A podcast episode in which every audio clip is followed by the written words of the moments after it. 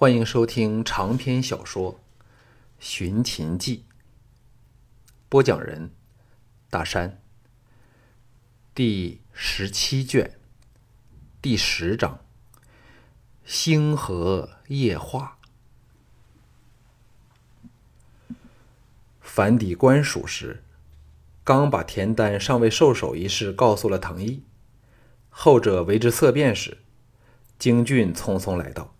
劈头说：“吕不韦准备进攻牧场，正在调动人手。”两人再无暇去想田丹的事，骇然说：“你怎会知道？”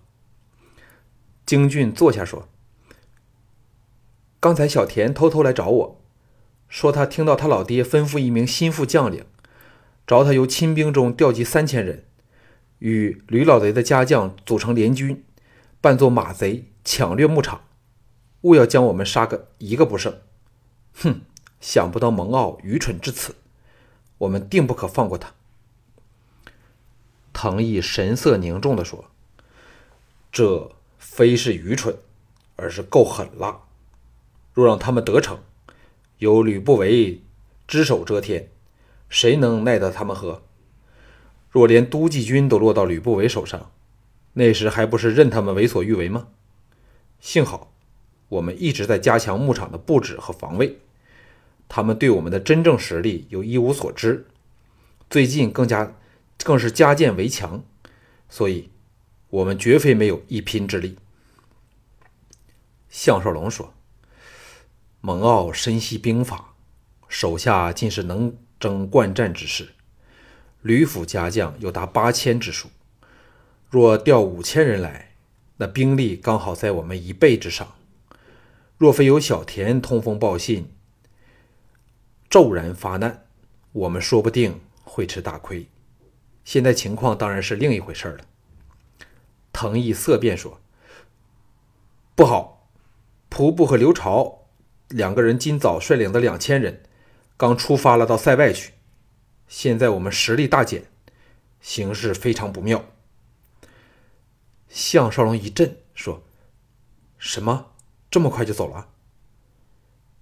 藤毅叹道：“这是乌大爷的意思，大哥急需援军，所以匆匆整顿好行装后，立刻就上路了。”京俊说：“不如在都记或禁卫中秘密抽调人手去帮忙吧。”项少龙断然说：“万万不可！只要……”略有异动，定瞒不过吕贼耳目。况且，我们的精兵团也不宜杂有外人，以致减低了作战效率。倘若牵连到小田，那就更不妥当了。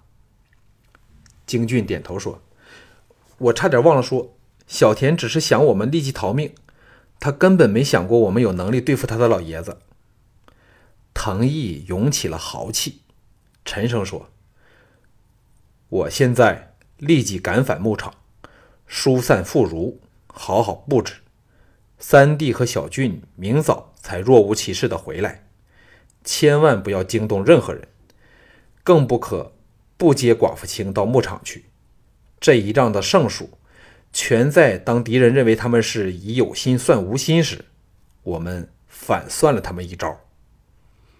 项少龙平静下来，点头说：“我明白了。”金趟，我们就让吕不韦、蒙骜和管仲爷一起栽个大跟头好了。项少龙返家后，将田丹未死的事儿和吕不韦先策动王和来对付自己，又准备偷袭牧场的事，告诉了三位娇妻，连季嫣然都听得为之变色。赵志好梦成空，加上担心善柔的安危。连饭都吃不下去，躲入房内垂泪。项少龙劝了他一会儿后，出来与季嫣然和吴廷芳计议。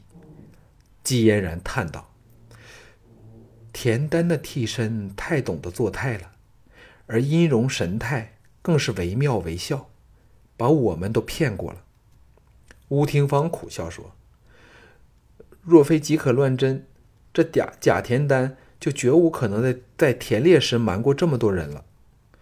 项少龙心中大恨，若是比起奸谋，自己的确逊之老贼一筹。不过这招移花接木之计，主要针对的却是楚人，而不是他。岂知自己却偏偏偏中了此一奸计，可见天意难测。季嫣然勉强振起精神说：“幸好青叔他们一直在牧场中制造少龙发明的种种兵器，金烫将可以试试他们是否有实效了。”项少龙想起了那些加了料的兵器和甲胄，为之精神一振。想说话时，周威。夹着一卷薄图，容色疲倦，但秀目却透出兴奋之色的来见他。季嫣然欣然说：“小薇接到你的指令后，日夜不停的去设计假黑龙，看来是终于有成绩了。”周薇谦虚的说：“全赖夫人提点。”项少龙接过薄图，打开一看。只见上面画满了令人惊叹的设计。周威坐了下来，解释说：“这黑龙共分十八节，以牛皮制成，每节藏一人，只要用手拉着，便可连成一条黑龙，在水面上载浮载沉。但造出来后，必须经过一番操练，才不会出漏子。”又解释说。在龙脊下均有气囊，注满气时，将可轻易的在江面载浮载沉；但若戳破气囊，便可由水底离开。项少龙大喜，与季嫣然和周威研究了整整一个时辰，想遍了所有可能会出问题的地方，在做了改善之后，才回房睡觉。次日醒来，项少龙和京俊率领都记内的巫族亲卫。带同季嫣然、吴廷芳、赵志、向宝儿、田氏姐妹等，浩浩荡荡启程回牧场去。都记则交由巫果负责。项少龙先行一步，与十八铁卫往接秦青。秦青正在府内等候，见他到来，欣然随他动身启程。这充盈古典美态的绝世妖娆。一身雪白的斗篷毛球，还挂上了挡风的面纱，其风姿绰约处，把金善等都看呆了。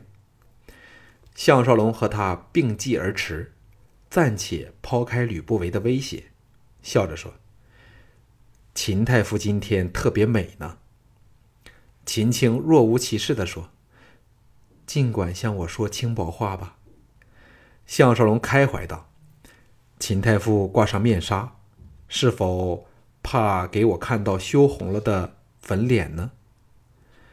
秦青一声矜持自持，何曾有人这样逗弄他？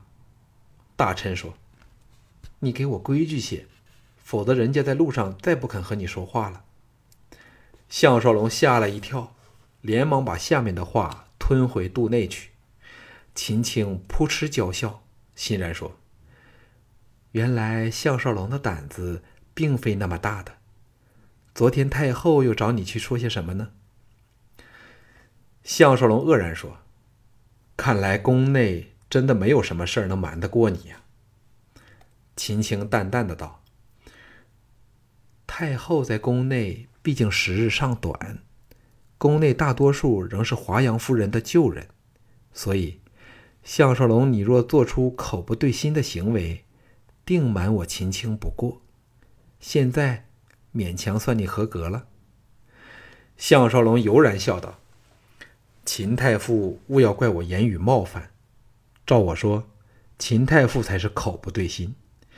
你那颗芳心其实早记在向某人身上，偏是小嘴儿却硬不肯承认。哈哈。”秦青丝毫不为所动，说：“男人总爱自狂自大，向太傅也未能例外。金烫之行，我只是为陪嫣然、廷芳和智智。向大人怕是误会了，才会如此的满口胡言。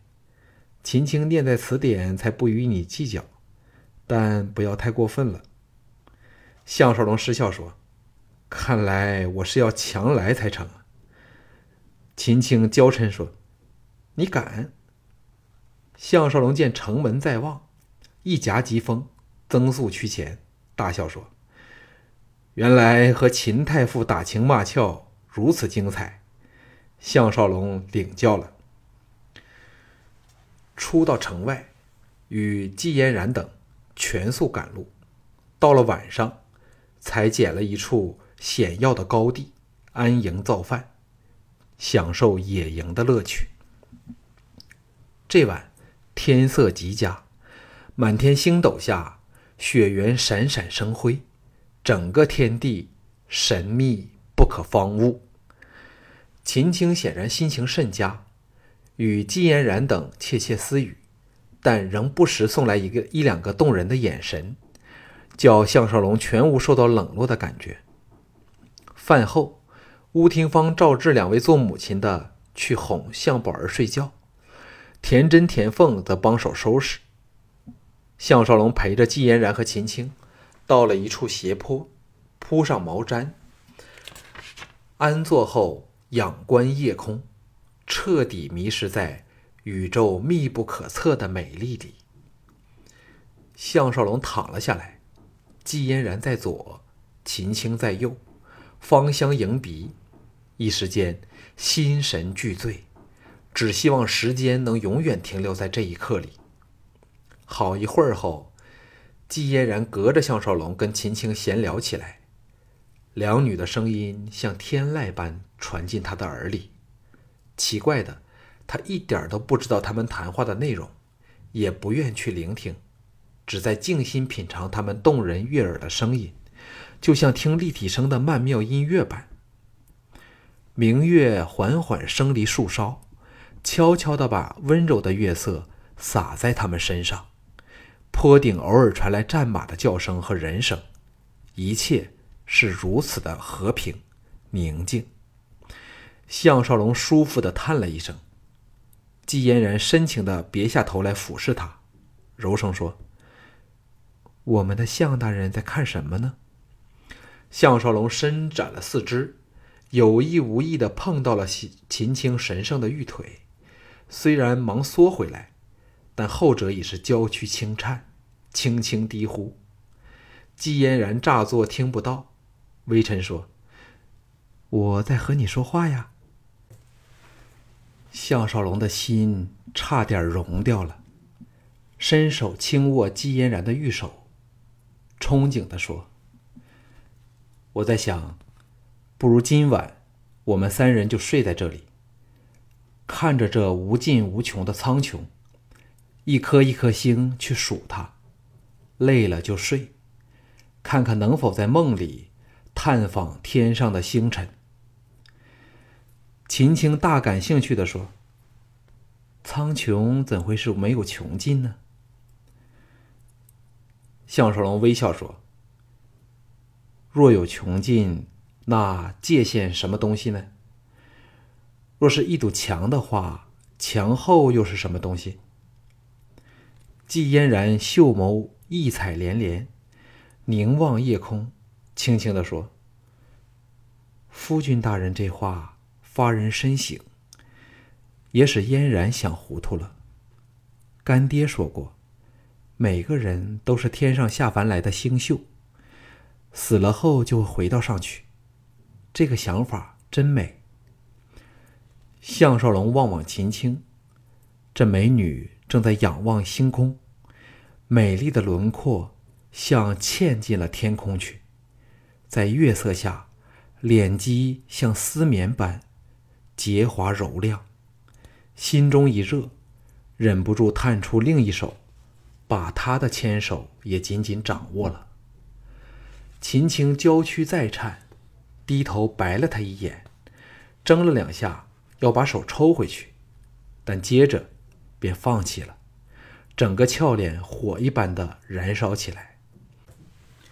项少龙感觉自己忽然间拥有了整个美丽的星夜，一切都像梦一般实现了。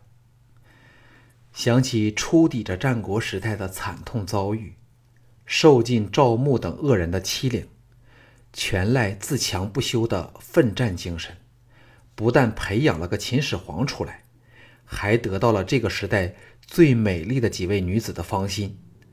人生至此，夫复何求？对二十一世纪认识他项少龙的人来说，他是早命丧黄泉了。谁猜得到？他竟在两千多年前的战国，享受着另一个生命呢？这算否另一种形式的轮回呢？或者死后，也就是这么在时间和空间中往复循环，只不过他因那时空机器而能保持着身体和记忆的完整罢了。季嫣然微嗔说：“为何你们两个人都不说话？”秦青再怔了一下，知道无法脱离项少龙的魔爪，轻声说：“不知为什么，现在我懒得什么都不想说。”项少龙忍不住冲口而出：“这叫夜半无人私语时，此时无声胜有声呢。”两女同时一震，低下头来望他。姬嫣然叹道：“这两句话意境真美，很贴合现在的情景，再没有更美丽的形容了。”秦青显然动了情，反手把他抓紧，低声说：“再做两句给秦青听听好吗？”项少龙自知胸中墨水少的可怜，知道的都是从中学国文课本学来的东西。而且很多时是硬凑出来的，苦笑着说：“这只能是妙手偶得的东西，要特别做出来，脑筋便不会灵光了。”秦青动容说：“妙手偶得四个字，已经道尽了作诗的窍诀。哎，项少龙，你的脑袋怎能这么与众不同呢？”姬嫣然笑着说。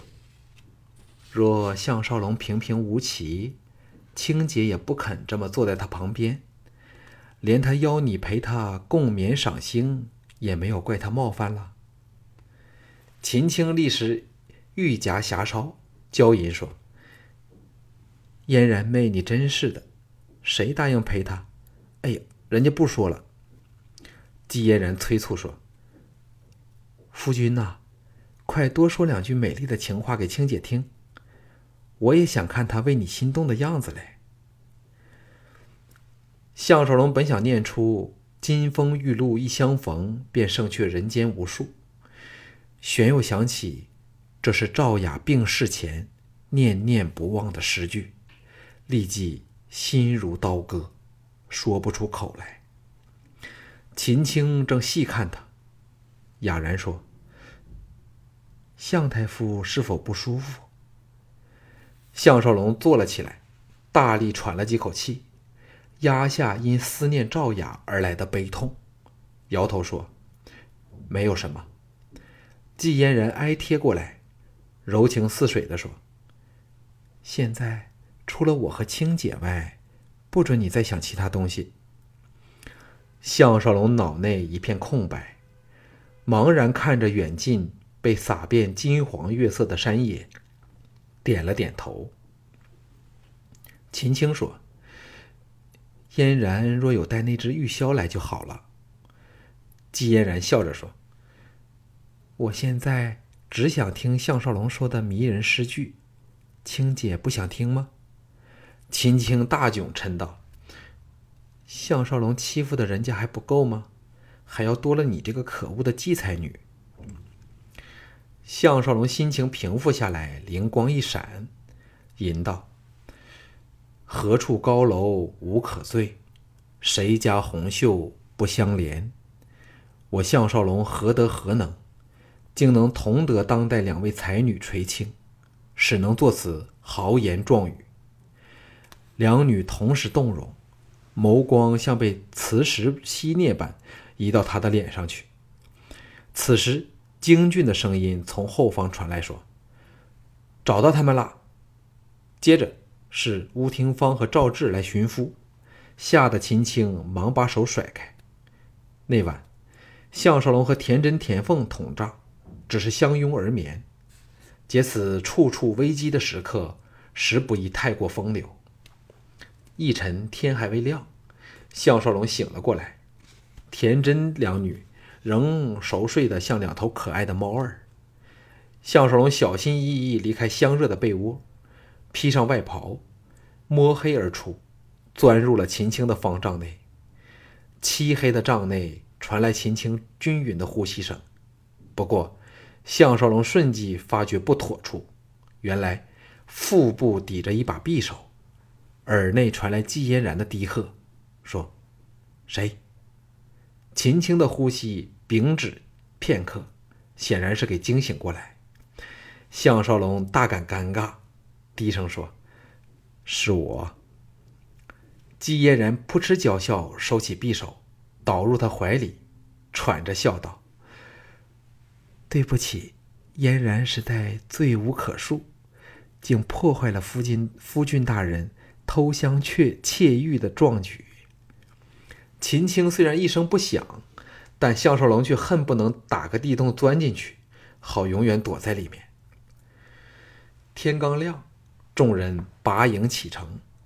秦青一路上离得项少龙远远的，项少龙也是心中有愧，与京俊赶在大队前方。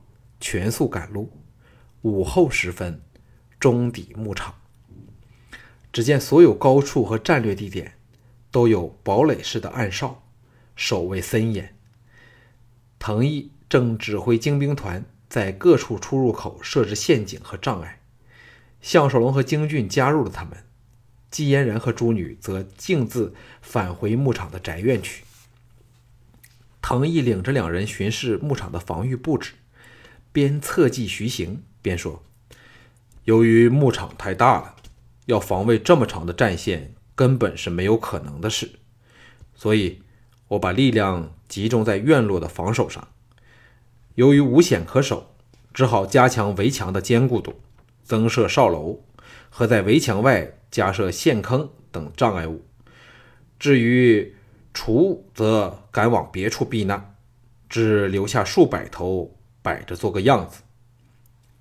这时，三人持上了一个小丘之顶，俯视广阔的牧场。隐龙别院坐落牧场院落之内，建筑物由最先十八组扩建到六十多组，四周围以高墙，就像一个具体而微缩的小城。但若以两千人去防守这足有两里长的战线，实嫌不足。敌人自是有备而来，到时只要捡一两处狂攻猛打，便包保可轻易攻了进来。项少龙把想到的说了出来，最后提议说：“今趟我们必须从墨子补遗里偷师，就给他们来一招攻守兼资。若我们能在外面布下骑兵，士起时里应外合，必叫他们措手不及。”藤毅皱眉说。我也想过这个可能性，问题是，若蒙骜亲自来攻，此人深悉兵法，必不会把所有兵员全投进攻击里，而会把主力布在高地处，派人轮番来攻。那我们在外的骑兵反而变成了孤军，形势会更不利呀。项少龙胸有成竹地说：“那个高地就是我们现在立足之处。”回首指着山脚处一片广阔的雪林，说：“若能造出一条地道，从树林通到这里来，我们便可一举动摇敌人的主力。”京俊乍舌道：“没有一两个月的时间，休想可建成这么一条地道。”项少龙暗责自己糊涂，改口说：“那就不如建一个可藏人的地雷好了。”唐毅苦笑说：“若只藏十来人，根本起不了作用；且以蒙骜的精明，说不定会给他一眼看破。”项少龙大动脑筋，刚好看到牧场炊烟袅袅时而起，灵光一现，叫道：“我想到了！”两个人愕然望向他，项少龙凝望着炊烟，悠然说：“只要我们在丘底处设几个隐蔽的地坑，里面堆满火油、柴枝和耐燃的东西，最好能发出恶臭。燃点后释放出大量的浓烟，其中总有几个风向会正确的从下方送上丘顶来。在敌人惊乱之下，我们再配合骑兵突袭，保证敌人阵脚大乱，不战自溃。”京俊和藤毅同时动容。项少龙暗想：这该算是古代的化学战了。絮道：“敌人自该于晚上来袭，只要我们的人小心一点，点火后应可以趁乱脱身。到时预备以湿巾拂面，就可以不怕烟呛了。”京俊兴奋地说：“我曾在这附近见过一种叫毒橡的树，烧起来会发出很难闻的气味。”现在我立即去砍他娘的一批来。言罢，策马去了。藤毅惊异地说：“三弟真是智计百出啊！我们也可以在关键处多设几个，呃，几个这种烟雾机关，到时再看风势，该点燃哪几个就好了。现在我立即找人设计这种机关，你先返回别院休息吧。”当吃晚饭时。藤毅仍然在外边忙着，项少龙和吴廷芳到了主宅，陪乌应元夫妇进膳。秦青则有季兆二女相陪于隐龙别院。项少龙返来时，季嫣然和秦青正在琴箫合奏。他对音律虽然所知甚浅，仍然听得悠然神往不已。季嫣然忽然提出由项少龙陪秦青到处走走，出乎意料之外。